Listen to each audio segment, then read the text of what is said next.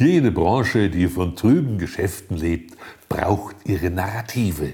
Frei nach dem Motto, es gibt für jedes komplizierte Problem eine Lösung, die ist einfach logisch und falsch. Simple Lösungen sind das Geschäftsmodell der Priester und Schamanen, der Mediziner und Klimaretter. Der böse Wolf heißt heute schlechtes Cholesterin. Das ewige Leben gibt es nicht mehr per Ablassbrief, sondern wird im Fitnessstudio erstrampelt. Und nicht mehr der Storch bringt gesunde Kinder, sondern die Folsäure. Der gesamte Vitaminglaube basiert auf Narrativen. Aktuell soll Vitamin D vor den Viren der Angst schützen. Infizierte hätten nämlich niedrigere Vitamin D-Spiegel. Das trifft naturgemäß vor allem für alte Menschen zu. Viele sind gehbehindert und kommen nur selten aus dem Haus. Da Vitamin D durch Tageslicht, durch UV gebildet wird, sind niedrige Spiegel wenig überraschend. Auf diese Weise lassen sich so ziemlich alle Krankheiten, die im Alter häufiger sind, als D-Mangel deuten. Nun hat Vitamin D allerdings auch einen unbescholtenen Ruf als Rachitis-Prophylaktikum. Es verdankt seine Wirkung dem Umstand, dass es gar kein Vitamin ist, sondern ein Hormon. So wie auch Cortison gleichfalls ein natürliches Hormon, das der Körper selber bildet. Bei Cortison denken viele Menschen an gefährliche Nebenwirkungen. Vom Vitamin D erwarten sie Wunder. Der Mythos Vitamin D entstand vor über einem Jahrhundert. Mit der Industrialisierung Englands verbreitete sich unter Kleinkindern eine schwere Erkrankung des Skeletts, die englische Krankheit, später Rachitis genannt. Dem Narrativ zufolge ließen die Ausbeuter das Proletariat in dunklen Kellern hausen. Ohne ausreichend Licht konnten die Kinder nicht gedeihen. Die Erlösung brachte 1918 die Entdeckung, dass sich mit Lebertran die deformierten Knochen verhindern ließen. Später wurde die Bedeutung des Tageslichts für die Gesundheit erkannt. Als es schließlich gelang, im Lebertran das Hormon Vitamin D zu identifizieren und dieses durch UV-Bestrahlung industriell aus Ergosterin, das ist sowas wie Cholesterin, zu erzeugen, bekamen die Kinder zunächst Lebertran verabreicht und später gleich das Hormon. Die Rachitis ist damit weitgehend verschwunden. Die Frage allerdings, die sich hier stellt, lautet, warum war vor der Industrialisierung die Rachitis nur eine sporadische Erscheinung? Die Wohnungen waren in jener Zeit auch keine lichtdurchfluteten Villen, sondern zugige, oft fensterlose Hütten, deren knappen Raum sich die kinderreichen Familien mit der Ziege teilen mussten. Egal ob im Dorf oder im städtischen Souterrain, Kinder, die keinen Computer kennen, drängt es stets nach draußen. An dem Narrativ stimmt also irgendetwas nicht. Am verdächtigsten ist der ideologische Teil. Die Industrialisierung habe die Menschen aus ihrem paradiesischen Leben in freier Natur vertrieben und ihre Kinder mit einer grauenvollen Krankheit geschlagen. Schuld sei die Geldgier der kapitalistischen Blutsauger.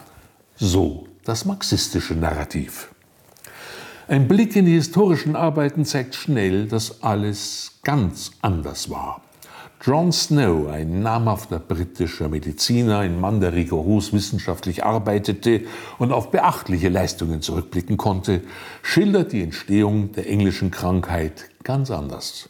Die Krankheit betraf nämlich alle Schichten. Entweder hatten in einer Region viele Kinder Rachitis ohne Ansehen des Standes oder nur ganz wenige. Die Ursache der englischen Krankheit lag in der Ernährung. Snow war aufgefallen, dass Rachitis im Norden des Königreichs recht selten war, im Süden aber umso häufiger.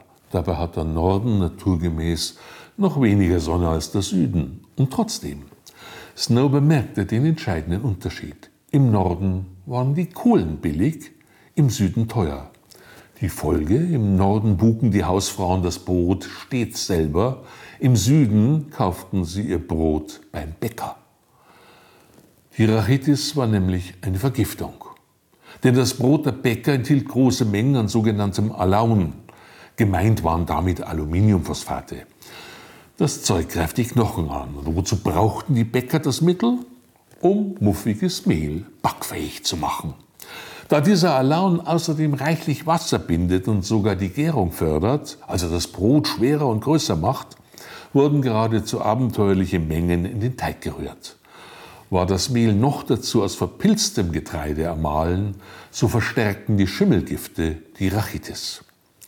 Genau das war im Süden Englands der Fall. Die Mühlen belieferten die Bäcker mit möglichst billigen Mehlen aus gammeligen Importweizen. Den sogenannten Alaun gab ihnen der Apotheker. Snow, der die Brote analysierte, fand im Süden England kein einziges, das nicht damit versetzt war. Im Norden hingegen war das Mehl unverfälscht und backfähig. Keine Hausfrau hätte freiwillig das Zeug reingekippt. So blieben ihre Kinder gesund. Da im Süden das Bäckerbrot billig war, wurde es von den ärmeren Bürgern besonders reichlich konsumiert.